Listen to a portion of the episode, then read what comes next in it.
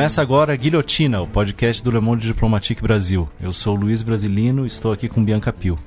Salve, gente, tudo bem?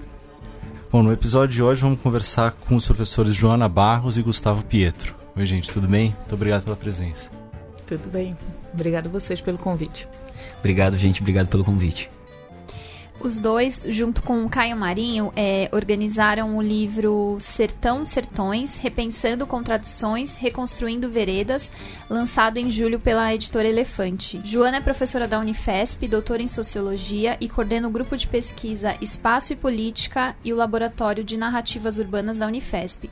O Gustavo também é professor na Unifesp, com doutorado em Geografia, e é pesquisador do grupo de estudos e Teoria Urbana Crítica, no Instituto de Estudos Avançados da USP. É, acho que vocês poderiam começar contando pra gente um pouco como é que surgiu a ideia de fazer esse livro, enfim, que relação que tem com as pesquisas que vocês tocam. É, obrigado, Bianca, obrigado pelo convite. Eu acho que essa, essa, é uma questão fundamental, porque ela tem a ver com dois aspectos centrais para a gente, que é uma relação entre teoria e prática. Então, a ideia de fazer esse livro ela está bastante conectada com a perspectiva de refletir uh, na universidade sobre os sertões brasileiros e, de fato, é, um diálogo profundo entre aquela realidade rural e as, de, e as demandas e as questões que são absolutamente candentes para pensar o Brasil. Então, essa é a primeira dimensão. Então, é pensar uma relação entre teoria e prática e ir a campo e fazer esse trabalho de campo e fazer essa, essa, essas relações políticas e também uh, acadêmicas em diálogo com os movimentos sociais, em diálogo com enfim, os moradores, os sujeitos em luta nos sertões, foi a nossa primeira grande é, perspectiva de, de, reflexão sobre o livro. A segunda é uma reflexão mais profunda sobre o sentido de Canudos no século XXI. Então, é uma volta à história, um retorno à história, para uma reflexão sobre aquela suposta guerra, na verdade, como a gente renomeia, na verdade, como uma nova tradição de reflexão sobre Canudos, tem nomeado as lutas em torno e as resistências em torno uh, da, da, de uma disputa, inclusive, sobre os sentidos políticos do conceito do termo guerra, em diálogo com os descendentes dos sobreviventes. Então, é também uma reflexão de Canudos como uma figuração do Brasil, que é uma das nossas obsessões, né, Joana? É. E eu acho que tem um, uma dimensão que o livro a, a própria, o próprio formato dele é, revela, ele é um trabalho coletivo. Né? E a gente, essa é uma aposta também num, numa dimensão do, do trabalho na universidade que é feito por, por pessoas dentro e fora da universidade, né? E também de, no, com uma, uma perspectiva é, multi-institucional. Então, somos professores da Unifesp, mas há colegas que escreveram nesse, nesse livro e que continuam pesquisando e trabalhando em Canudos que são de outras universidades, né? Como a Universidade Federal da Bahia, é, a UNB, enfim, são, é, eu acho que isso também é um, um elemento bastante importante, né? Porque... Uhum o que é pensar canudos dentro e fora da universidade, por que importa é, a gente ir para uma, um lugar que está é, muito distante do, do, nosso campus, né, do nosso lugar de trabalho efetivo, mas tem uma, tem uma aposta política nisso, tem uma aposta pedagógica nesse livro, é, justamente nesse diálogo. Né? Para a gente começar já a entrar no livro, queria perguntar para vocês qual, qual que é o objetivo do livro e dentro dessa pergunta, é, já dá uma, uma direção, é, pedindo para vocês, se possível, fazer um, um, breve resumo assim do que foi uhum. Canudos e também das disputas que há em torno dos seus sentidos. Né? Perfeito. Então, Luiz, acho que tem, tem três elementos que são bastante importantes para a gente. É, inclusive, é uma, o Euclides foi um homenageado esse ano na Flip. Então, a tentativa é uma leitura a contrapelo, inclusive da própria narrativa dos sertões. Então, é uma tentativa em torno de outros, inclusive pesquisadores, etc., ao longo do século XX, que começaram a rediscutir uma certa imagem petrificada de Canudos materializada na obra-prima, mas ao mesmo tempo toda obra-prima, inclusive, é é, é, passível de ser questionada, é passível de ser rediscutida, inclusive à luz do presente. Então é uma tentativa de. O objetivo do livro é uma tentativa de fato de rever Canudos, pensando as questões do século XXI e pensando Canudos hoje. Então, para isso, a primeira dimensão que a gente coloca, de algo absolutamente central, é que Canudos não se rendeu.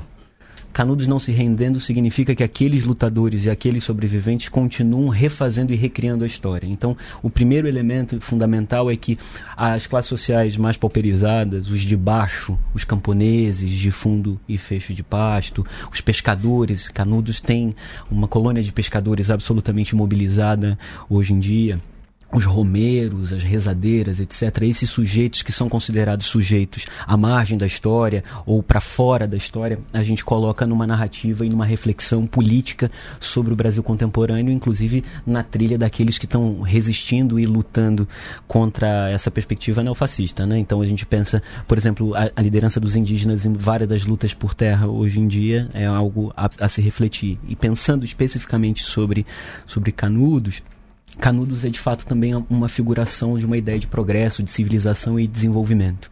Então isso é absolutamente central. Reconstituir a história de Canudos é pensar é, também essas figurações que o desenvolvimento, a modernização e a civilização colocou. Né? É, Canudos foi incendiado com uma degola e um massacre coletivo em 1897 e depois Canudos foi inundada diante de uma perspectiva de progresso absolutamente evidente que nasce uh, na primeira visita do Getúlio Vargas em 1940, durante a ditadura civil militar brasileira em 1969, Canudos é inundada. Então são duas formas de tentativa de apagamento dos rastros daqueles que lutaram eh, em lugares para fora dos centros metropolitanos e para fora também uh, do eixo sul-sudeste. Né? Então, em certa medida, o objetivo do livro é colocar em primeira cena, na verdade, na perspectiva central, a ideia de que produzir o espaço é produzir a história e Canudos produz, inclusive, e os seus lutadores produzem uma parte absolutamente central do massacre que foi operado no nascimento da República Brasileira e posteriormente no massacre que é realizado no nascedouro da ditadura civil militar brasileira. Então ela figura para gente uma perspectiva absolutamente central de que a modernização e essa ideia de civilização ela está acompanhada diretamente com a barbárie, a barbárie moderna perpetrada contra aqueles que são a lata, a suposta lata de lixo da história, né, que são os de baixo. Então essa primeira intencionalidade que nos reuniu eu e Joana junto com Caio para organizar um pouco essa reflexão. Acho que Canudos tem uma coisa muito importante que é a primeira guerra é, que o exército brasileiro republicano é, estabelece, né? Então isso e, em certa medida, o que a gente tenta colocar no livro, é o, o nosso objetivo maior, é pensar essa, esse primeiro enfrentamento de Canudos como uma alegoria da, da própria República, da própria, do próprio processo de modernização brasileiro que se estabelece a partir da República. Né? Então, é, é importante para a gente não só voltar a Canudos para reconstituir factualmente, mas entender também como aquela imagem de Canudos, da guerra contra Canudos, do massacre que houve naquele lugar, é, revelam a maneira como os, os oprimidos, os de baixo, os trabalhadores, os pobres, os sertanejos, foram tratados e figurados na história brasileira. Né? Então, é, e por isso a importância também de voltar a uma obra que a gente acredita que. A, é uma obra monumental, Os Sertões, do, do, Euclides da Cunha, mas ela, junto com as imagens que foram produzidas pelo Flávio de Barros, elas constroem essa imagem negativa do povo brasileiro, né? dos lutadores e lutadoras sociais que, em certa medida, estavam ali é, reivindicando nada mais, nada menos do que autonomia para se. Pra, é, autodeterminar o seu modo de vida. Né? Então, o, conselheiro e os conselheiristas, é, para além de qualquer é, orientação é, contra a, a, República, estavam ali vivendo, é, construindo uma comunidade que se pretendia autônoma. Né?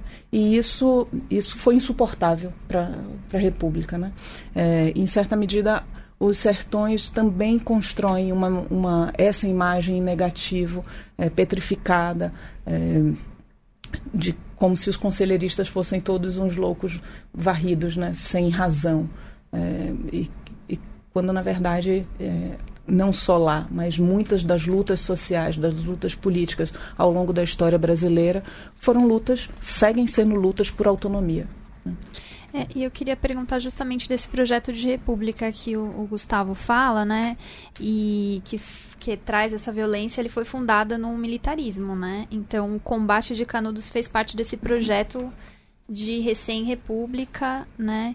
E, e, é calcado no militarismo. Eu queria que você comentasse um pouco essa relação. Inclusive, Euclides da Cunha era tenente do Exército, Isso. né? Perfeito. É, acho que essa, essa, essa tua colocação, Bianca, ela me faz relembrar uma fala muito importante. É uma fala que eu abro, inclusive, o capítulo é, que eu redigi no livro é uma fala do Manuel Siríaco, um dos sobreviventes do massacre de Canudos, e ele fala o seguinte, momentos posterior ao massacre militar, né?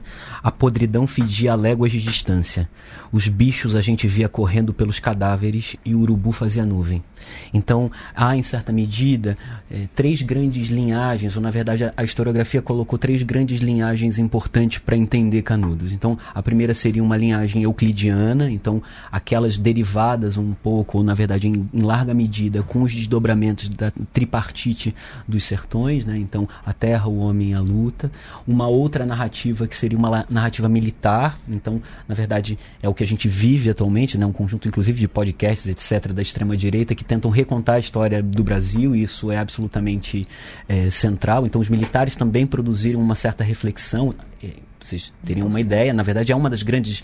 É, é, é uma suposta vitória militar, mas apenas na quarta expedição eles conseguiram. Uh, destruir, massacrar Canudos, né? Então, três expedições foram vitoriosas, militares, algumas as duas últimas mais lideradas pelo exército, mas a polícia militar na Bahia também operando em conjunto. Então, também é importante marcar isso, né? O exército, mas também as suas frações uhum. estaduais é, num, num, projeto político de apagamento de memória, apagamento da história, apagamento dos sujeitos em luta. E uma terceira tradição que é onde a gente se insere é uma tradição de leitura sobre Canudos chamada de conselheirista. Uma tradição que retoma é, esses sujeitos, esses camponeses que vejam, quando a Joana está anunciando para gente uma fala de que Canudos reivindica a autonomia, Canudos reivindica também a luta pela terra.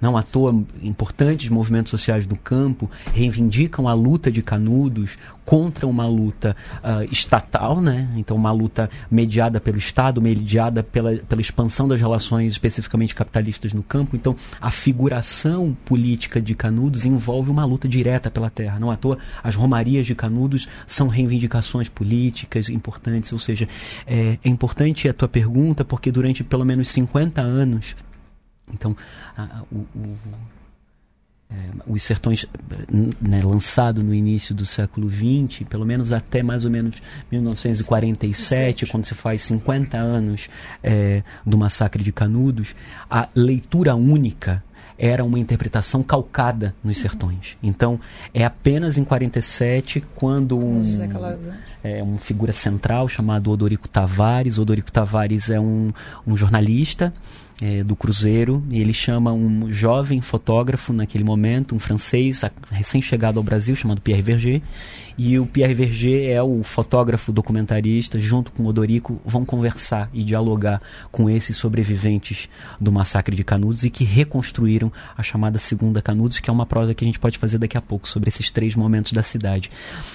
Mas, para continuar a tua, a, a, tua, a tua questão, Bianca, fundamental relembrar, então, que essas disputas de narrativa entre aqueles, depois do Dorico Tavares, depois do Pierre Verger, que, junto com um importantíssimo historiador baiano chamado José Calazans, retomam uma tradição de ouvir as narrativas dos conselheiristas e também as prédicas do conselheiro, não como um messianismo, ou não como apenas uma, uma espera utópica da chegada uh, divina, mas sobretudo a realização na terra de uma utopia de, de, enfim, de reforma agrária, de luta pelo chão, de autonomia política. Então há uma disputa evidente e não à toa eu e Joana fazemos uma crítica mais profunda em relação aos sertões e ao Euclides da Cunha, como você mesma lembrou, é que essas narrativas euclidianas e militares muitas vezes são absolutamente próximas, se não amalgamadas.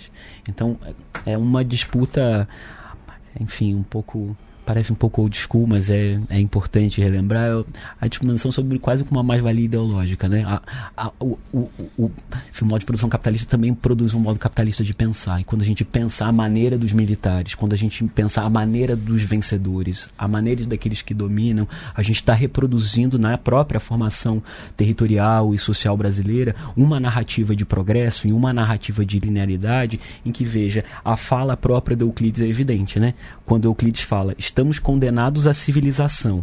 Ou progredimos ou desapareceremos. A afirmativa é segura? A narrativa de destruição que continua perpetrada no Brasil e cada vez mais acelerada uh, no governo que a gente vivencia cotidianamente, não poderia ser mais evidente. É como se essa narrativa euclidiana lá do final do XIX, início do século XX, ganhasse uma atualidade política de uma barbárie que continua a perpetrar. Então acho que é um, é um, é um pouco esse caminhar, é um pouco disputar canudos, é disputar com aqueles que a gente ouviu, que a gente acompanha e as relações que a gente continua a tramar. Não é que a gente produziu uma reflexão aqui e, enfim, né, os conselheiristas e os canudenses estão lá, né? É uma tentativa de estabelecer esses vasos comunicantes da universidade, sobretudo uma universidade em São Paulo, né? Que tem um projeto também bandeirante de país e a, a tentativa de narrativa de uma história contrapelo é uma reflexão também de, não é dar voz, né? É, na verdade, ser escutado e ser ouvido mutuamente, é romper a fala. É, essa questão, essa, essa dicotomia atraso, progresso, civilização e barbárie está muito presente na atualidade, inclusive a gente pode discutir um pouquinho mais para frente aqui, inclusive no nosso no governo mais progressista aí que tivemos agora há pouco, né? Uhum. É, aí eu queria te perguntar, Joana, um pouco sobre como é que essa, essa dualidade aí é, é reproduzida, se expressa nos sertões, né? No próprio livro. No próprio livro. Bom, eu acho que ela, ela é constitutiva da modernidade de um livro como esse, né? Diz Benjamin, todo monumento de cultura é um monumento de barbárie. Né? Porque, de fato, Os Sertões é uma obra monumental, se volta para um, um momento importante. Então, é, tem uma pesquisa bastante é, importante sobre, sobre o, aquele lugar, sobre a, a, maneira como a guerra mesmo contra Canudos aconteceu. Mas ela produz uma imagem sobre aquele, aquele conflito que, colo que recoloca num lugar de impossibilidade de ação política e de decisão política aqueles que estavam decidindo e estavam reivindicando a sua eh, a sua própria vida, né? tomar conta da sua própria vida. E os sertões eh, do Euclides, primeiro, Euclides era um militar e vai, ainda que vá a, a, a Canudos como como uma eh, repórter do Estado de São Paulo, ele produz o que produziu porque ele estava dentro do exército, né? ele, ele era um militar. Ele tinha é, uma perspectiva daquela luta a partir é, de uma visão militarista, que a gente falava pouco. Né? Que queria fazer só uma nota, não é algo é, particular ou específico do Brasil. O próprio Anja Rama vai mostrando como tem uma produção sobre sobre as histórias militares, sobre é, a participação do Exército, a maneira como o Exército é, vê a, a, América Latina em vários lugares da, é, do continente. Né? E, e, obviamente, também na Constituição das Repúblicas fora, for, aqui fora do Brasil. Né? Em outra, por outra medida, assim, o, o próprio Euclides da Cunha produziu, antes de ir a Canudos, uma série de, de reportagens também, de reportagens e de falas, né, crônicas, falando sobre o enfrentamento em Canudos. Né? Então, é, uma, que eu acho que é importante a gente dizer isso, essas, esses dois momentos de elaboração é, do Euclides nós não consideramos que sejam é, duas, dois momentos diferentes e que o Sertões seja uma, meia, uma grande meia-culpa em torno do que aconteceu em Canudos e da leitura que se estabeleceu nas reportagens anteriores à, à guerra. Né? É, a gente acha no, exatamente que esta forma moderna de reportagem, né, que informa e já dá a posição, ela está absolutamente presente neste livro dos sertões, porque ele lê o, aquele o que aconteceu já de um ponto de vista bastante específico, né? E ajuda a construir essa imagem petrificada dos sertões. Então, ao mesmo tempo que é é um movimento duplo de, de colocar em cena sujeitos que não existiam, mas quando não existiam na literatura, né, naquele momento, então nos sertões evidentemente a gente fala sobre eh, os conselheiristas, ele, o próprio Euclides fala sobre os conselheiristas, é, mas ao colocar luz sobre eles, o col coloca esses personagens num lugar de impossibilidade de ação. Né?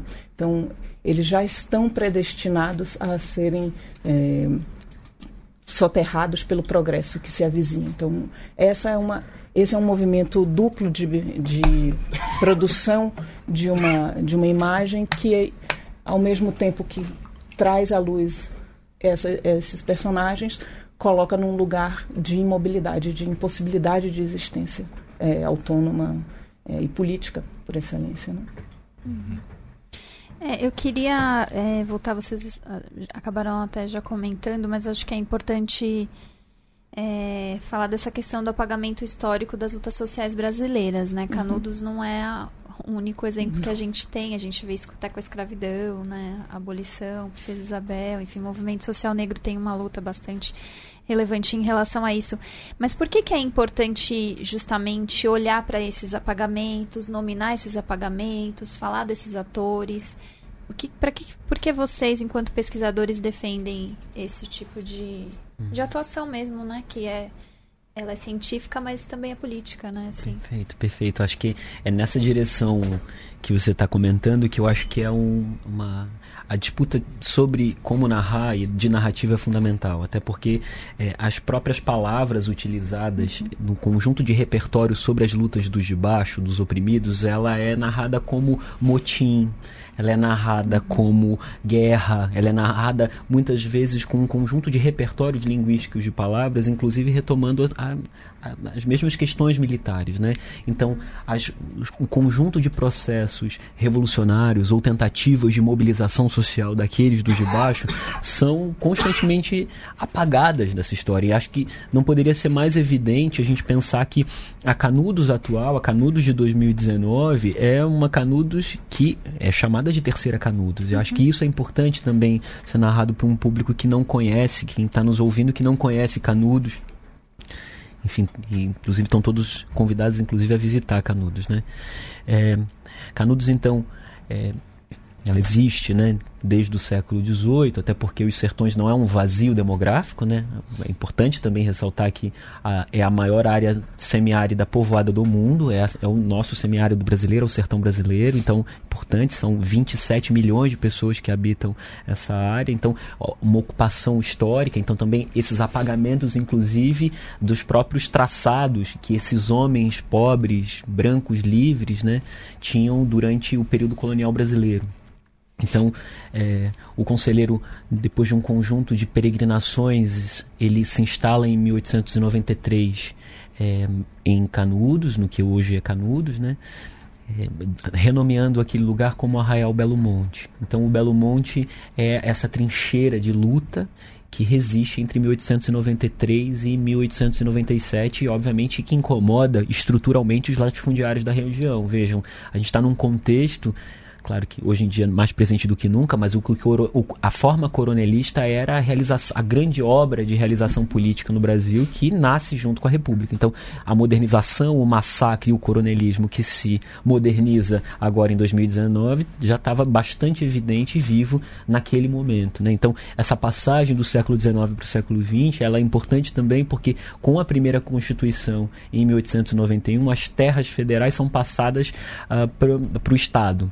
Então, você tem uma administração estatal, né, dos, as províncias administravam as terras nesse país, então a, as políticas coronelistas elas são bastante evidentes naquele momento os latifundiários ficaram bastante incomodados. Então, essa a figura dos militares é central, mas ela é operada pelos proprietários de terra. Então, o massacre é operado politicamente pelos grandes proprietários de terra é, daquela área. Então, Canudos é arrasada em 1897 pouco tempo depois, ao longo uh, da primeira década do século XX, os sobre, sobreviventes do massacre reconstroem Canudos, a segunda Canudos. 1910 é uma marcação política importante, mas, enfim, né, essa reconstrução de Canudos que acontece ao longo da primeira metade do século XX, como já comentei, é, a tentativa era a criação de um açude, né? Então essa, essa demanda é absolutamente importante da gente conversar, inclusive sobre a indústria da seca, que continua operando de modo absolutamente evidente. Então uma indústria da seca que continua com caminhões-pipa operando também de modo político naquele lugar. Mas o açude do Cocorobó poderia inclusive ser é, colocado, né? um açude para combater a seca. Na verdade, a, a, fala sertaneja política é de convivência com a seca e não de combate à seca, inclusive. Uhum. Mas você tem naquele contexto a criação de Departamento Nacional de Obras contra a seca, em que, uh, vejam, né, politicamente se escolhe um lugar para se construir é, aquele açude que é em cima da segunda Canudos, em cima dos vestígios, rastros. Então Canudos é alagada em 1969, mas esses teimosos e resistentes canudenses que não insistem, que insistem em lutar e continuar a se reproduzir e sobreviver, reconstroem pela terceira vez sua cidade. Então é, que, que, permanece nessa 12, mais ou menos 12 quilômetros desse, desse palco de guerra, né, desse palco, na verdade, de massacre que acontece lá em 1897. Então, a tua pergunta, Bianca, ela é absolutamente central e eu narrei essa história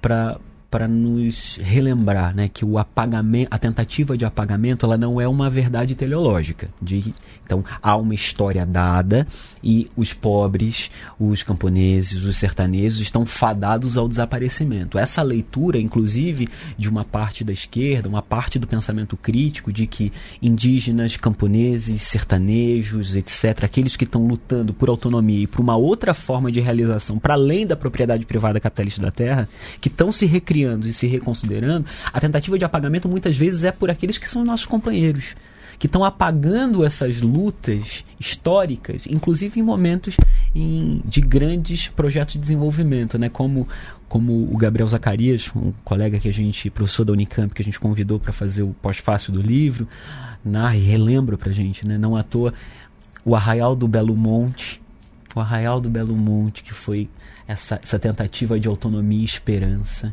é renomeado como Belo Monte, que alaga terras indígenas tão importantes no, enfim, né, na Amazônia brasileira. Então, é esses apagamentos e também essas, essas repetições de, de barbárie e massacre frente a esse, enfim, a esses oprimidos da história, né? Mas há uma tradição dos oprimidos, né?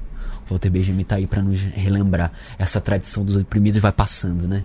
passando de mão em mão, de boca em boca, e isso é fundamental para essas resistências e essas recriações. Esse período é, do final do século XIX e, e, início do século XX, imagina ao longo do século XIX como um todo, também foi rico em, em revoltas uhum. é, e experiências de organização autônoma dos, né, dos camponeses e tal. É, na opinião de vocês, assim, por que, que era tão insuportável assim, para as elites esse tipo de organização? né, que você olha a história de Canudos, não é necessariamente uma, uma comunidade que é, bélica, que provocava ameaças. Ela realmente, o que ameaçava ela era a perspectiva de, de uma, uma, uma vida autônoma para os camponeses. Né? Eu acho que tem uma questão que é fundamental em todas essas revoltas, que é a terra. Né? Então, um pouco do que a gente que Gustavo explora bastante no, no texto dele. Né? É, é, pensar Canudos e pensar essas revoltas todas é, nesse comecinho da, do, do século XX é pensar a questão agrária. Né? Então, o que estava em questão, o que incomoda não eram os, aqueles esfarrapados que estavam ali vivendo, mas o, o fato de que, ao estar naquele lugar, é, se vivia, se, se repartia a terra de uma outra maneira, né? E se contestava os latifúndios, né?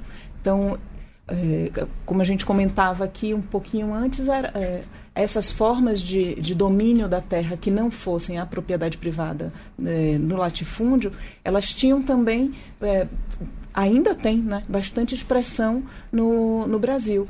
É, e que que estão muito articuladas com formas é, coletivas cooperativadas de manejo da terra né, de produção de criação do gado de, dos caprinos né, da, é, da própria manutenção da da, das florestas, da Caatinga, do Cerrado, enfim.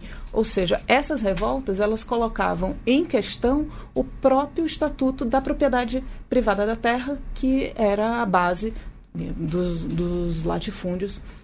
E, obviamente, nessa passagem da monarquia para a república, a questão agrária, a questão da terra, é, era fundamental. Né? Então, você tem. Por isso que elas são tão, me parece, tão duramente reprimidas, né? É, muito como dizendo, olha, fora dessa, desse trilho aqui, do latifúndio, dessa articulação, da, do dito atraso do campo com uma nascente indústria, um processo de modernização econômica, de industrialização do país, fora desse trilho, os pobres não poderão andar, nem no campo, nem nas cidades que estão se é, nascendo a dureza do enfrentamento das revoltas camponesas, né, é, também se reflete no comecinho do século no enfrentamento das greves e dos movimentos de trabalhadores livres, né, também nas cidades. Né? Então você tem um movimento que é duplo aí. É, mas basicamente me parece que a questão em Canudos é, e em todas essas revoltas desse período tem a ver com com, com a terra.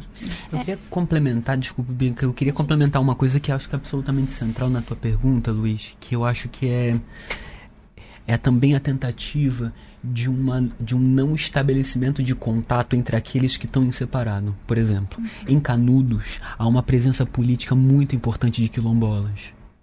Verdade. Então, Manaus seria com um negro resistente, uma figura absolutamente central.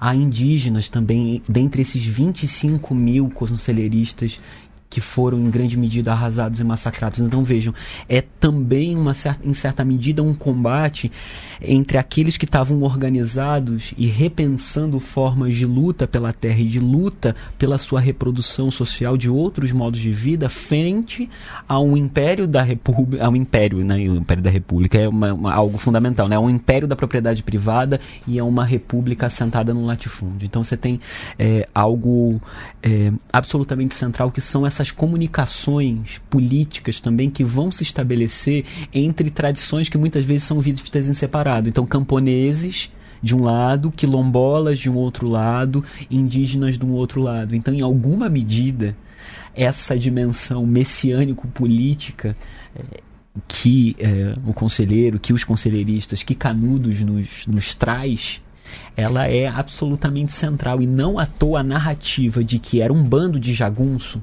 Uhum. Então, essa, a imagem central, uma imagem icônica do Flávio de Barros.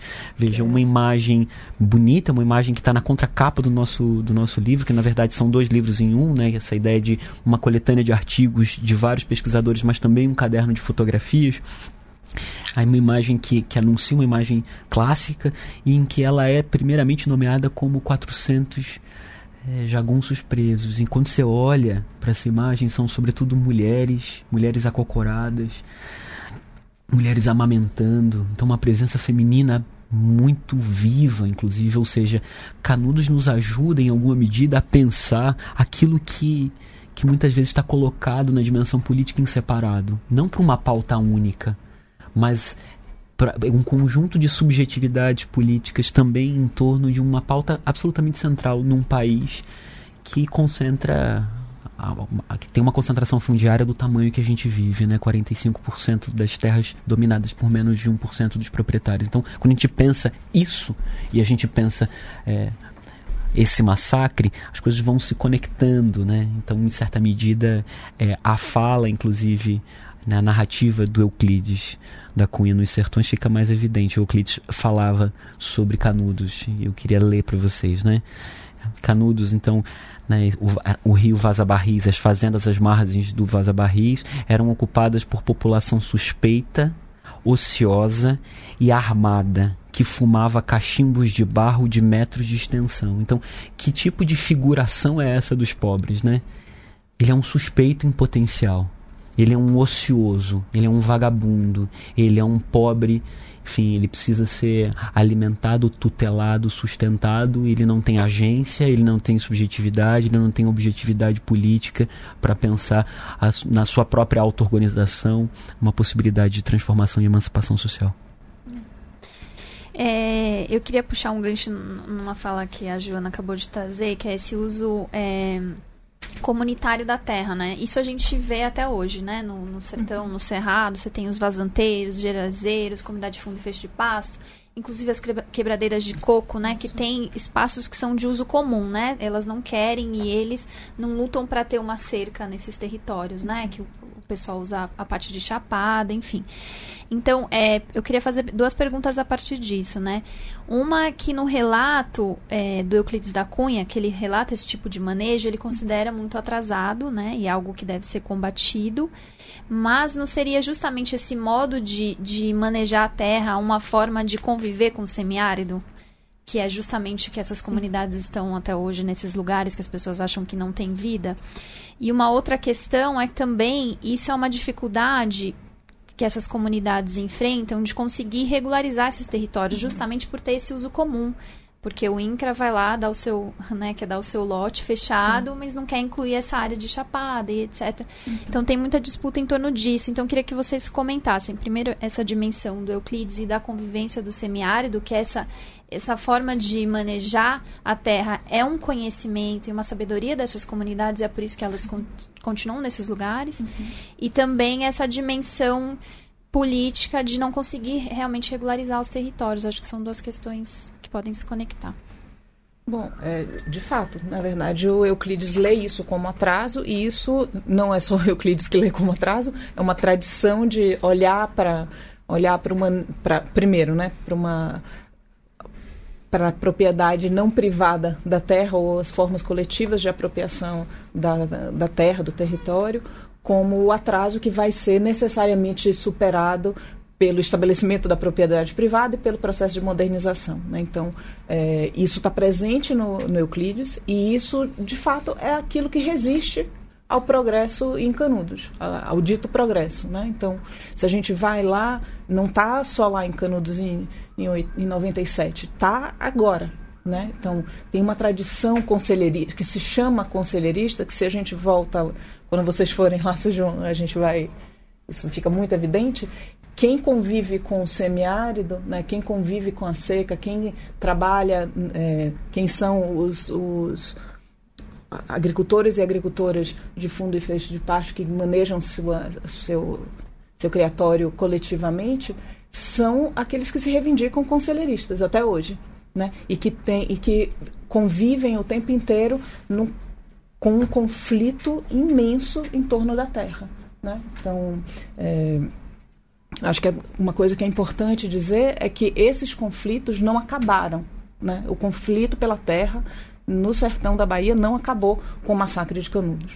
Né? Está lá e existe muita gente que continua hoje manejando a terra, manejando a vida, produzindo a sua vida a partir de uma outra referência que não a propriedade privada da terra, não os latifúndios e não uma relação com o Estado que passa pelo, pelo beneficiamento das né, é, com, como chama, com irrigação nas suas terras e tudo mais. Ou seja, é, a luta de Canudos, quando a gente diz Canudos resiste, não resiste só no imaginário, resiste, resiste concretamente. E a forma de resistência disso é uma luta pela reforma agrária e a luta pelas formas é, autônomas de existência e produção da vida nesses territórios. É, eu acho que tem uma, uma outra coisa que é importante dizer, é que essas lutas se conectam a muitas outras é, fora é, dos sertões. Né? Então, você estava falando aqui dos vazenteiros, dos gerazeiros. Existem outros, outros é, coletivos que também estão enfrentando a luta pela terra, a luta pela é, não só por terra, mas também por água, né, em outros lugares, é, e que estão pensando formas justamente de regulação jurídica. Então, acho que o Gustavo pode falar um pouquinho mais disso, mas há já algumas, algumas alternativas que foram eh, instituídas há, há pouco tempo, há menos de, de 10 anos, de propriedade justamente para esses grupos né, que manejam a terra e produzem coletivamente.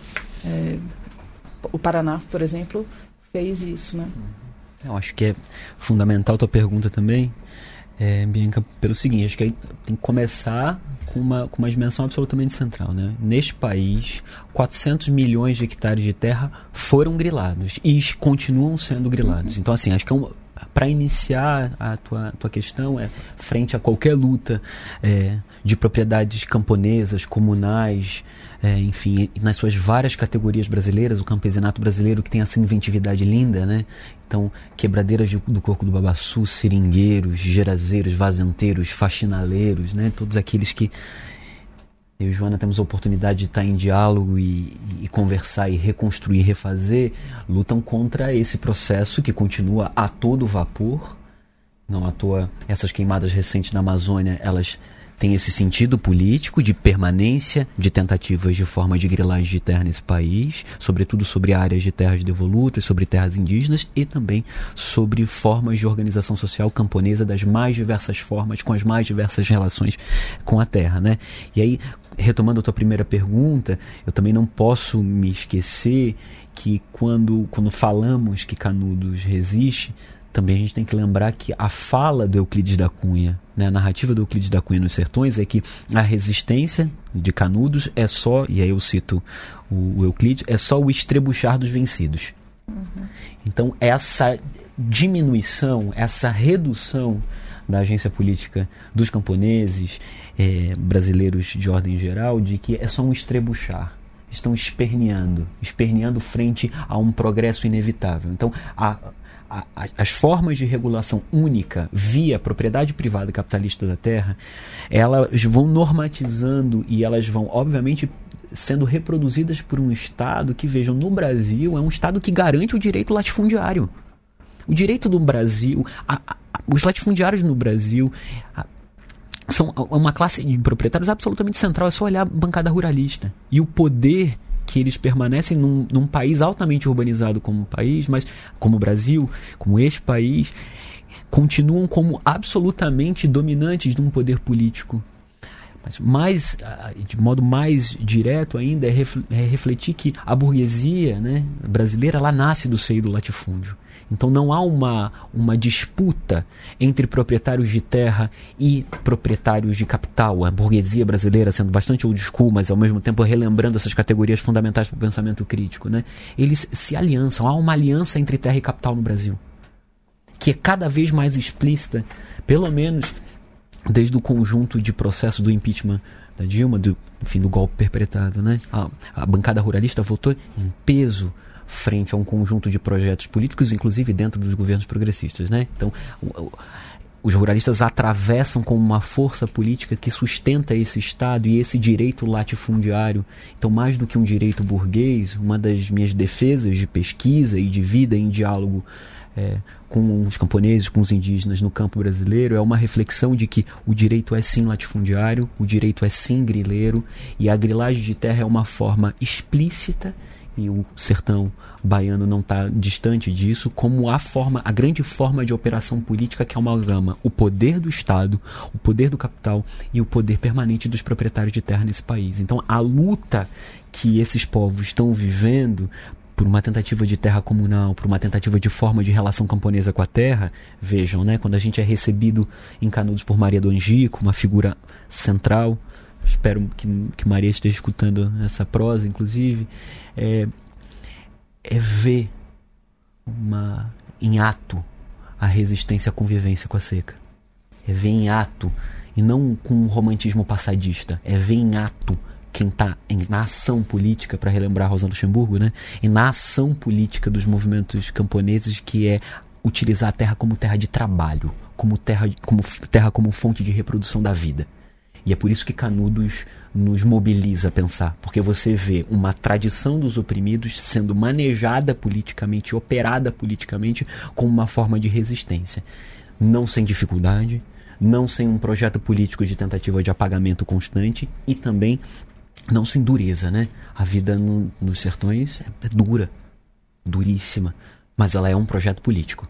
Ela é um projeto político e fica cada vez mais evidente quando a gente vê as escolhas políticas que se fez durante o século XXI dos grandes projetos de desenvolvimento e modernização, como por exemplo a transposição do Rio São Francisco, que reproduziu formas de grilagem de terra, como, como um conjunto, por exemplo, de, de exportações de produtos. É, né, produzidos no sertão brasileiro, né, no Rio São Francisco, por exemplo, que são diretamente exportados para a Europa e para os Estados Unidos. Né? Então, qual é o lugar do campesinato que alimenta é, 70% da população brasileira, né?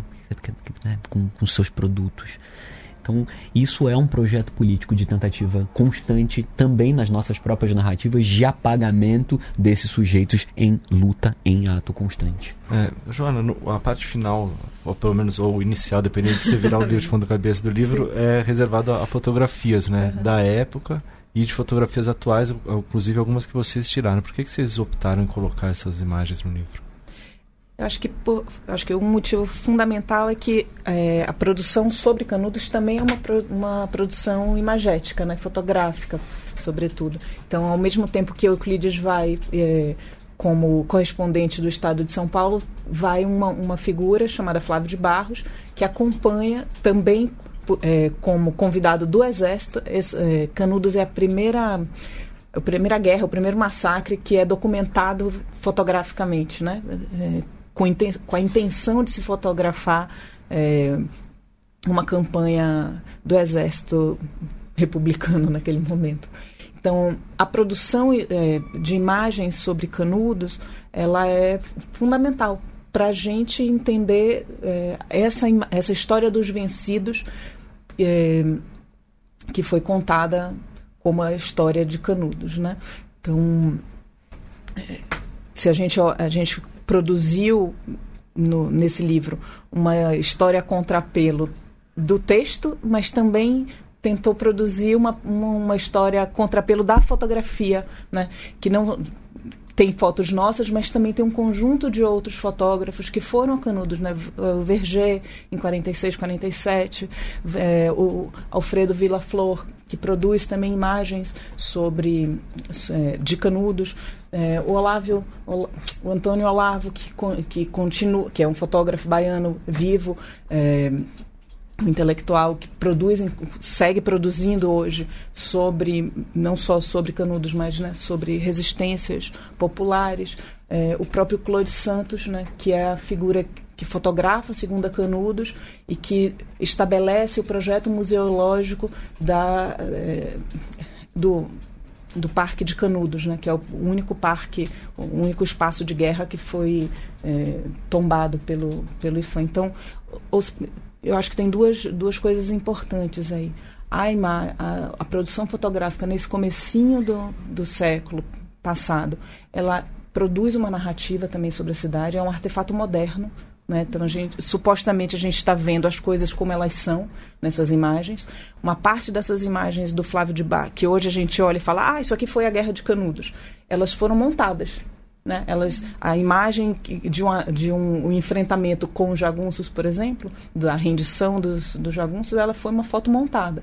Parte do que, do que se imagina que seja um retrato fiel de Canudos foi uma produção é, imagética sobre aquela ou seja, é um discurso sobre Canudos, né? É o exército brasileiro produzindo uma imagem sobre aquela sobre aquela guerra.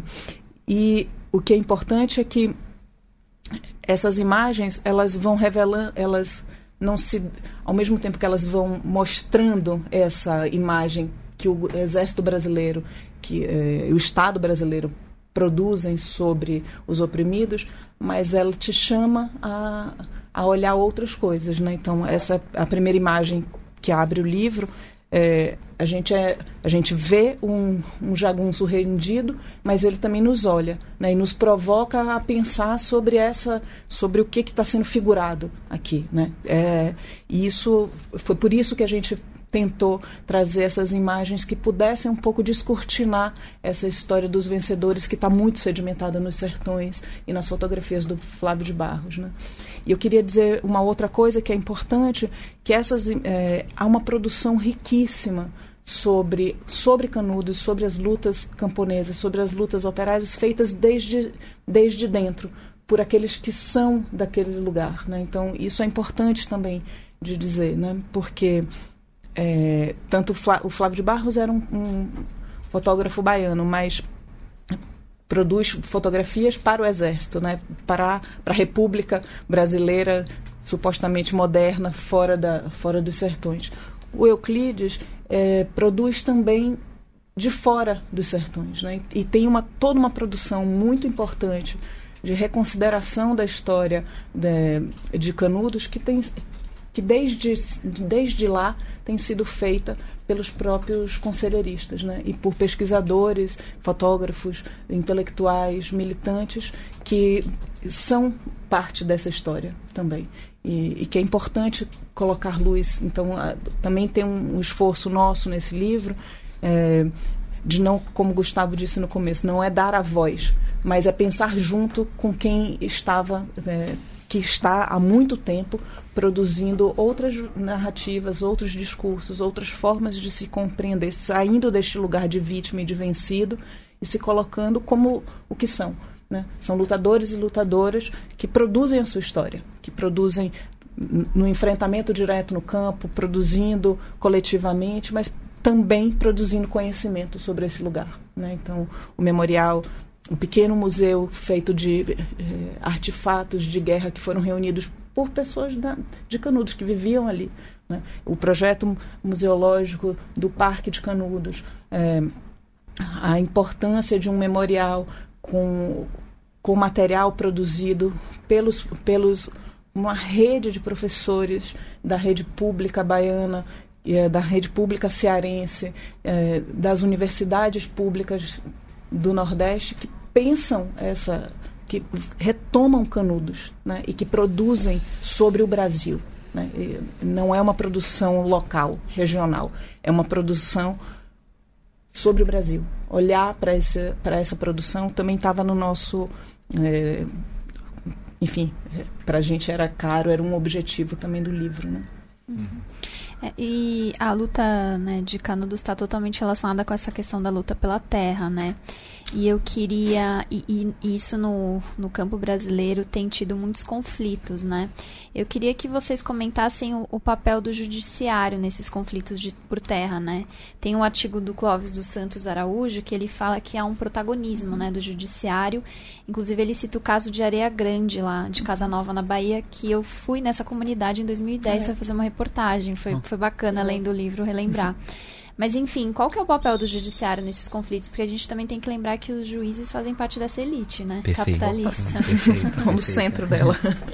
Não, acho que essa questão é uma questão também central, porque na verdade há uma operação da justiça e eu começava a, a, argumentar numa, num outro momento sobre isso. Né? Então, há um papel de um direito latifundiário absolutamente central nessa reprodução de um conjunto de conflitos. Então, o judiciário não é apenas aquele que regula em, grande medida em favor dos latifundiários e em favor dos grileiros. Ele não é só esse, mas ele também é um promovedor de conflitos. Eu acho que essa é uma dimensão é, central. De a gente começar a pensar o judiciário não como aquele que vai ou resolver ou arbitrar apenas em favor uh, dos latifundiários, mas aquele que opera os conflitos com a certeza da impunidade na violência no campo. Acho que essa é um, é um fator também candente. No caso, se a gente pensar e refletir sobre os sertões, é, é absolutamente evidente. Então, o caso que o Clóvis uh, dos Santos Araújo comenta no, no nosso livro é, é, elucidativo. O Felipe Estrela também fala sobre sindicalismo rural, então ele aponta elementos também das dificuldades das próprias organizações sindicais é, desses trabalhadores no campo que encontram um entrave absolutamente evidente no judiciário brasileiro. E há associada, de modo associado, é pensar o quanto o judiciário também cumpre um papel naquilo que Joana comentou, também no aprofundamento de conflitos pela água. Então, tem uma dimensão da reprodução de conflito pela terra, mas também há também uma, uma operação política em que veja, né, num lugar de convivência com a seca e de uma política, uma reprodução de uma indústria da seca, por exemplo, um conjunto de políticas como de um milhão de cisternas, apesar de absolutamente central, ela também vai reproduzindo o poder do latifúndio, né? Onde boa parte dessas cisternas foram construídas, né? A dificuldade, inclusive as tentativas que muitos desses camponeses tentando com suas diversas organizações e mobilizações sertanejas, que é um enfrentamento contra esse poder desse judiciário também na determinação, muitas vezes, na, na, arbitrando esses conflitos em favor desses latifundiários que têm nas suas terras também um conjunto de cisternas. Ou seja, há uma, uma operação política em que o, o judiciário promove e reproduz conflito, arbitra em torno dos grandes proprietários dos grileiros de terra em um conjunto de casos, reproduzindo uma ideia de que a temos que, temos que pensar a dimensão econômica da propriedade, o que muitas vezes garante a continuidade de um conjunto de terras absolutamente improdutivas, não só nos sertões, mas na Amazônia brasileira, enfim, no Cerrado e em um conjunto de outros de outros, de outras frações do território, mas também esse papel no, em arbitrar a continuidade de uma indústria da seca, que na verdade a gente poderia pensar numa indústria da água, no caso sertanejo, né? Então, Correntina é um caso é, absolutamente central. Gabriela, uma das, das pesquisadoras da UNB que escreve um artigo junto com Caio Marinho e Elisa Verde, é uma pessoa que está tentando refletir, pensar um pouco sobre isso também. E claro, né, quando a gente pensa em, nessa, nessa arbitragem do poder judiciário, a gente vê de fato a impunidade no campo. Né? Eu acho que essa, essa, essa marca se a Joana também é uma pessoa que, que pensa a violência como um eixo central, né? Então, judiciário e violência amarrando um projeto de desenvolvimento, de manutenção dessa impunidade. Centralmente, né?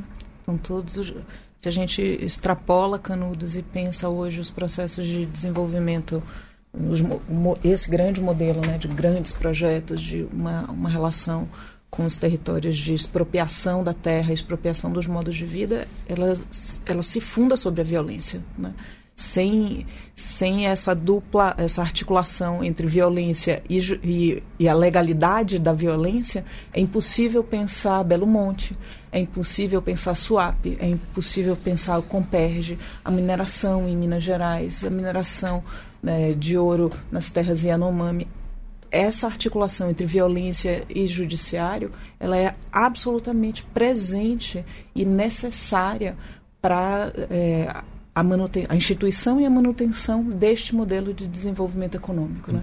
que obviamente tem um rebatimento na, na disposição da, é, dos poderes né? é, das elites é, políticas nesse país. Não, e acho que isso se associa com a, a criação e uma invenção do Poder Judiciário da categoria de Sim. invasor, né? Então, essa uhum. dimensão é muito central. Então, uhum. se você é, é invasor, você é um invasor de terra. Então, essa, essa dimensão, você já entra numa determinada, é, num determinado lugar de mentalidade jurídica desses juristas que vão né, realizar a dimensão enfim, discricionária do, do, próprio Poder Judiciário, operando o Poder Judiciário, ele é um invasor. Então, essa, esse conjunto de amarrações em que vejam, né, é, a legalidade que a Joana vai trazendo vai virando a ideia de legitimidade. Então, é legítimo grilar a terra. Até porque uma confusão jurídica central é você confundir poceiro e grileiro. Uhum. Então, aquele que está se apossando por uso capião da terra para viver, da terra para reproduzir seu modo de vida, ele é o invasor. Enquanto o grileiro, ele é o produtor rural. Uhum ele é aquele que está segurando o PIB desse país. Uma outra invenção, uma outra invenção, uma invenção, uma, uma, da, uma, das invenções mentirosas desse país em que o agronegócio é aquele que sustenta o PIB. Na verdade, enfim, né, um conjunto de pesquisas, inclusive do Ariovaldo Belém de Oliveira, um importantíssimo geógrafo, que tem descortinado esse poder do, do, enfim, do latifúndio e também dessa mentalidade jurídica na operação política da confusão dessas categorias. Grileiro, pulseiro, ocupante invasor. Então, essa, essa dimensão também é operada pelo próprio Poder Judiciário. É, e acho que para fechar o, o, nosso episódio de hoje, acho que vocês, vocês, poderiam comentar um pouco sobre a geografia em si, né, dessa, dessa região chamada Sertão, né, que muitas vezes no imaginário das pessoas é esse lugar extremamente seco, sem vida, que, enfim, é o, é o atraso do atraso. A gente tem esse, essa imagem muito focada nessa secura, enfim, Vocês podiam comentar também essa, essa dimensão da natureza, enfim. Eu acho que tem um conjunto de, de eh, enfim, geógrafos, mas também outros profissionais que se debruçam sobre o, enfim, sobre a, a, dita natureza, né? E que a gente é uma dimensão importante desse é, da construção dessa imagem do, do sertão como algo do passado atrasado, seco mesmo, como você estava tava seco e pedra parece a mesma coisa, né? Então a gente tem a imagem de que o sertão é um, monte de pedra junto e como se isso sempre é quase que é, relegar é, uma parte do território brasileiro a esse lugar é, destituído de história né? e muito apartado de qualquer possibilidade de mudança, né? porque a imagem desse sertão petrificado, seco, é, atrasado, ela também significa que isso não pode ser mudado, né? ou só pode ser mudado desde fora.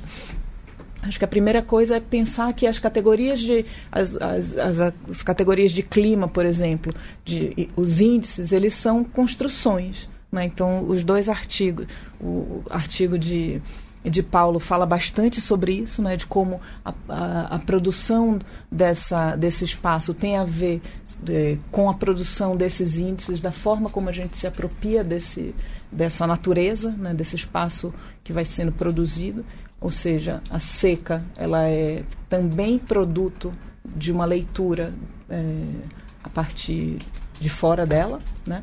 E eu acho que tem uma dimensão que, é, que também é importante, é que esse tempo da, esse tempo é, da natureza ele é sempre pensado apartado da história. Né? Então, esse espaço que a gente, quase mítico do sertão, ele também é produzido é, como algo que não é, é humano. Né? É como se a, a, uma parte daquilo que a gente nomeia como sertão, o que falta ali é humanidade. E esses três textos do Aziz, da Grace e do Paulo vão mostrando justamente como tem a produção do espaço geográfico, ela é uma, ela é uma relação entre natureza e cultura o tempo inteiro. Né? Então, e isso é bonito de ver, porque essa é uma dimensão que os próprios sertanejos reivindicam. Né? Se não há um apartamento, quando, quando se, se reivindica a convivência com o semiárido, a convivência com a seca, se se reivindica justamente a possibilidade de atuação, né, o reconhecimento primeiro de que aquele espaço ele também é produto da ação humana, né, com todos os seus conflitos, com todas as suas contradições, e isso significa que ele pode ser mudado, ele, né, e que não tem uma natureza petrificada. A petrificação que o, que o Euclides e o Flávio de Barros estabelecem para os sertanejos, ela tem uma imagem petrificada também do espaço geográfico. Né? E isso é, os conselheiristas cotidianamente né, na, sua, na sua vida é, mostram para gente que não é isso. Né? Eu acho que tem uma nota final de uma reflexão é que há uma produção capitalista da natureza. Então, essa produção capitalista da natureza envolve também o, hoje em dia, quase uma produção também turística. Então também tem uma é uma imagem petrificada, mas ela também é uma imagem à venda. Então ela é à venda em, em, certa medida, por um conjunto de processos de transformação social daquela, daquela natureza, vide, por exemplo, projetos de transposição, etc. E também uma produção capitalista de uma indústria do turismo, de uma indústria de que, é, enfim, são as formas capitalistas que vão salvar aquela natureza é, petrificada, etc. Então, em alguma medida, é um convite também para uma leitura da carta que o Antônio Cândido escreve ao MST, que a gente traz aqui em facsímiles e também. Porque o, o, Antônio Cândido também vai pensar um pouco quais, quais são as relações políticas, em alguma medida, realizada a partir da natureza. Então essa ideia de convivência é também a gente ampliar a dimensão imagética para uma produção camponesa da natureza, para uma produção indígena de dentro sobre aquele, aquelas palavras que são designadas em um conjunto de línguas indígenas para aquilo que a gente nomeia como natureza, que está inclusive bastante distante de uma ideia de natureza ocidental, capitalista, moderna, etc. Então é um convite também a pensar, é, e é por isso que a gente dividiu ironicamente, mas também é, em alguma medida também em homenagem aos próprios sertões, que a gente fez esse conjunto de críticas em três partes esse livro, para pensar um chão de luta, mas pensar também uma natureza, uma terra que é uma terra dos homens, né? Uma, um tempo, há um tempo geológico, um tempo, é, um tempo da natureza, essa natureza que a gente decalca e estuda, etc. Mas há uma natureza de uma relação profunda com modos de vida e a reprodução de determinadas lutas. Lendo o livro, falando com vocês, assim, é, o que fica muito presente aqui é, essa ideia, esse conflito e a situação no campo no Brasil dessa época continua super atual, né? Uhum. É, que me traz a reflexão de que aquelas forças é, brutais do exército que supostamente estariam levando o moderno, na verdade, eles estavam levando a paralisia na situação, né? Eles uhum. estavam impedindo é, o moderno e tal no campo, que o moderno entendido talvez como né, uma sociedade mais igual ou né, mais reforma agrária, etc. é, e aí, vocês falaram algumas vezes ao longo do, do episódio sobre a Canudos atual, né, hoje em dia. É, eu acho que muita, muitos ouvintes talvez não saibam que é, existe lá né, uma cidade. Como é, como é que é? O que vocês podem falar sobre, sobre esse povo e tal hoje? O que, que representa? Canudos Existe. Canudos existe, Canudos resiste e Canudos é linda. É, Canudos é uma cidade de aproximadamente 17 mil pessoas e Canudos é uma cidade muito pulsante. Pulsante porque não só a história é uma história viva, mas é uma, é uma cidade que traz para a gente é, elementos que são é, muito é, contraintuitivos quando você chega numa, numa pequena cidade sertaneja. Então, além de figurar o Brasil em muitas medidas, eu acho que no episódio de hoje a gente conseguiu comentar um pouco sobre essas dimensões gerais, há uma característica bastante central, né? Joana já trouxe em um determinado momento, é um dos é um único palco de guerra, de um conflito que foi patrimonializado, então há uma uma uma, enfim, né, um, um parque que é absolutamente vivo, com um conjunto de guias. Um deles é, escreveu um artigo nesse livro, chama João Batista. Um abraço, João, que é uma figura ímpar, é um sujeito conselheirista, descendente dos conselheiristas, que mostra para gente uma cidade também e também aquela guerra recontando aquele massacre desde dentro naquilo que Joana comentava. Canudos também tem a presença de uma universidade pública que é absolutamente central, algo que a gente comentou ano passado, mas esse livro é fruto é, da universidade pública, do diálogo possível com uma universidade pública, gratuita, de qualidade, popular, etc. Então tem uma universidade, a UNEB, a Universidade Estadual da Bahia, há um memorial uh, Antônio Conselheiro, então um memorial estruturado, com auditório, etc., com toda, todo o conjunto de lutas que se tem estabelecido. Canudos também tem é, é um centro de uma romaria absolutamente importante que acontece é, sempre no mês de outubro. A gente vai lançar o livro em Canudos na Romaria da Terra, nessa romaria importante. E Canudos é também um lugar de, de, um, de, de passagem no melhor sentido que a ideia, no sentido quase benjaminiano da ideia de passagem, porque ele é um lugar do tempo lento. Então Canudos nos convida, com todos os seus inúmeros conflitos e resistências, estar em Canudos é pensar coisas que, novamente, contraintuitivas, né? Quem são os pescadores sertanejos, né? Então você pensar que determinados pescadores pescam naquelas águas, então tentam retirar a vida daquilo que matou ou tentou apagar uma parte da sua história, é algo poeticamente lindo, né? Também Canudos, é, apesar de inundada, etc., algo que acontece terrivelmente em momentos de seca, mas que há a sua beleza da resistência, né? Em todos os momentos de seca, as ruínas da antiga igreja aparecem. Vocês vão poder ver que é a, é a fotografia que encerra o caderno de fotografias do livro. A gente, nos trabalhos de campo e nessa seca profunda que, que Canudos e uma parte do sertão viveu, né?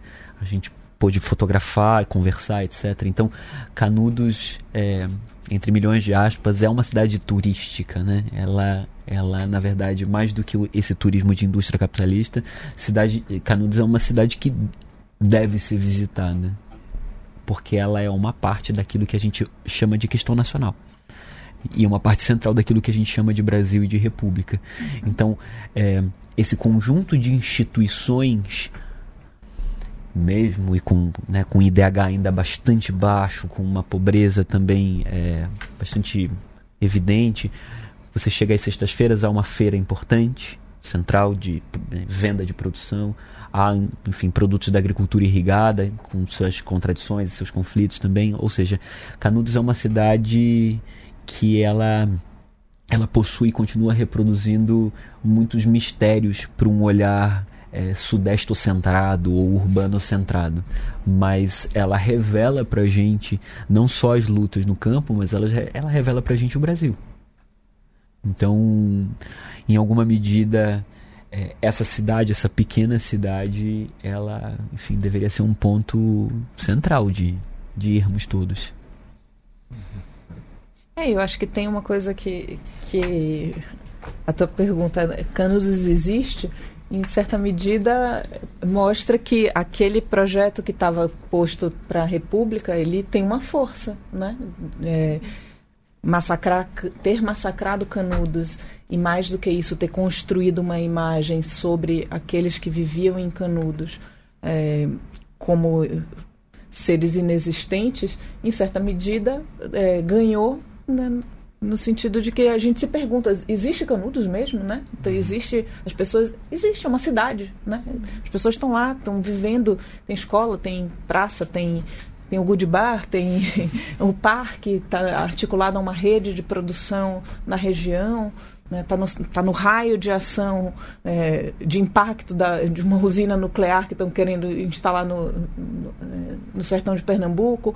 Tá, enfim, existe uma cidade, né? E, e, eu acho que isso é uma, uma coisa importante assim da gente é, afirmar. Né? É, não existe um, um país só aqui no Centro-Sul. Né? Existe um país de formas muito diferentes, né, que as pessoas vivem com temporalidades diferentes, com formas de organização e produção diferente desse que virou é, a única maneira legítima de se pensar o país industrial, desde São Paulo, desde uma produção capitalista da, da natureza. Né? E, e eu acho que a, a, coisa mais bonita de voltar a Canudos é ver que ela continua existindo e se reinventando e se produzindo a partir das suas contradições, a partir das suas é, possibilidades de invenção constante. Uhum. Isso é, me faz relembrar de um ponto central, né, que é uma fala absolutamente importante que o Caio Marinho sempre comenta, é que é a contrapelo não é que o sertanejo é antes de tudo um forte, né? O sertanejo é depois de tudo um forte. depois de tudo isso, de todos esses massacres, Canudos isso não existe. Canudos existe, Canudos resiste e venceremos. Bem. Bom, chegando ao final de mais um Guilhotina. Obrigado, gente. Valeu. Obrigada a vocês. Obrigado a vocês. É, obrigada pela presença de vocês, Joana e Gustavo. É, a gente convida as pessoas a lerem o livro, inclusive para os nossos apoiadores da campanha do Catarse vai ser sorteado dois exemplares do livro. Então quem ainda não apoiou, apoie que você tem chance de ganhar esse livro. Que aliás agradecer a parceria com a editora Elefante. É, e também antes de terminar queria agradecer algumas sugestões de entrevistados enviadas pelo Rodrigo Consenza, do Bruno Vaz e do Ricardo Alves Lourenço. E mandar um alô também para o pessoal do Twitter, que tem indicado muito o podcast. Isso para a gente é bem importante, esse tipo de divulgação. É, em especial o Sérgio, Sérgio Katz e o Vinícius com Z no final. Bom, é isso. É isso. Continue acompanhando Le Monde Diplomatique nas redes e assine o jornal. Muito importante para a gente continuar com esse projeto. Bianca falou da campanha do Catarse, né? catarse.me barra diplomatique. Sugestões, críticas, mensagens também podem ser enviadas para guilhotina.diplomatique.org.br. É isso. Até semana que vem. Valeu, gente. Num profundo deserto sem ter fonte, já surgiu um regime igualitário. O justo já sexagenário fez erguer essa cidade Belo Monte para então vislumbrar no horizonte, sem maldade, sem crime, sem dinheiro, sem bordel, sem fiscal, sem carcereiro, mas foi morto e tomado por selvagem. A história fará sua homenagem à figura de Antônio Conselheiro. A história fará sua homenagem à figura de Antônio Conselheiro. Quem viveu ao seu lado sempre quis ter real o que era fantasia. O reinado do céu não prometia, sim um reino da terra mais feliz. Afinal, só o povo do país pode dar o retrato verdadeiro desse líder autêntico mensageiro que alguém deformou a sua imagem. A história fará sua homenagem à figura de Antônio Conselheiro. A história fará sua homenagem à figura de Antônio Conselheiro. Maceté, Uauá, Paraguaçu, Catinga, Facheiro, Mororó, Cambaio, Caipã, Cocorobó, Monte Santo, Favela, Trabibu, Beatinho, Abade Pajeú, Vila Nova, Brandão e Fogueteiro, Mancambira, Lalau e o Cineiro. Timóteo, um lendário personagem, a história fará sua homenagem. À figura de Antônio Conselheiro. A história fará sua homenagem. À figura de Antônio Conselheiro. Ó canudos país da promissão, foi injusta e cruel a sua guerra. Tu que eras abrigo do sem terra, sem família, justiça lá e pão. O jagunço era apenas um irmão, o fanático somente um companheiro. Junto ao mestre encontrando o paradeiro, confiança, família e hospedagem. A história fará sua homenagem à figura de Antônio Conselheiro. A história fará sua homenagem à figura de Antônio Conselheiro. O vaza-barrista, um solitário, vive lá como um símbolo e uma prova. E canudos de igreja velha e nova, linha negra, trincheira, santuário, malassombo de latifundiário, coronel poderoso e fazendeiro, houve mesmo esse reino alvissareiro, que muitos tomaram por miragem, a história fará sua homenagem à figura de Antônio Conselheiro. A história fará sua homenagem à figura de Antônio Conselheiro. Sertanejos morrendo de magote, a bandeira rasgada era um mulambo, o quartel sem guarita era um mucambo, a trincheira era a gripa do serrote, a metralha o feoso clavinote, baioneta era a lança do carreiro, a corneta era o búzio do vaqueiro, guarda-peito gibão sua roupagem, a história fará sua homenagem à figura de Antônio Conselheiro, a história fará sua homenagem à figura de Antônio Conselheiro.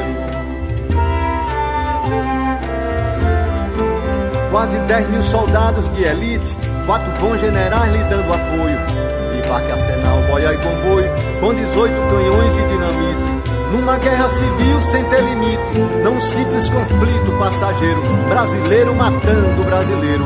Os vencidos mostrando mais linhagem, a história fará sua homenagem à figura de Antônio Conselheiro. A história fará sua homenagem à figura de Antônio Conselheiro. Era a luta da foice e do fuzil, o facão enfrentando a artilharia.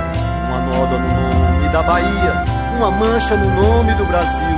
Mas talvez que no ano de 2000, esse nosso Nordeste brasileiro seja outra Canudos por inteiro. Mais gente, mais garra e mais coragem, a história fará sua homenagem à figura de Antônio Conselheiro. A história fará sua homenagem à figura de Antônio Conselheiro.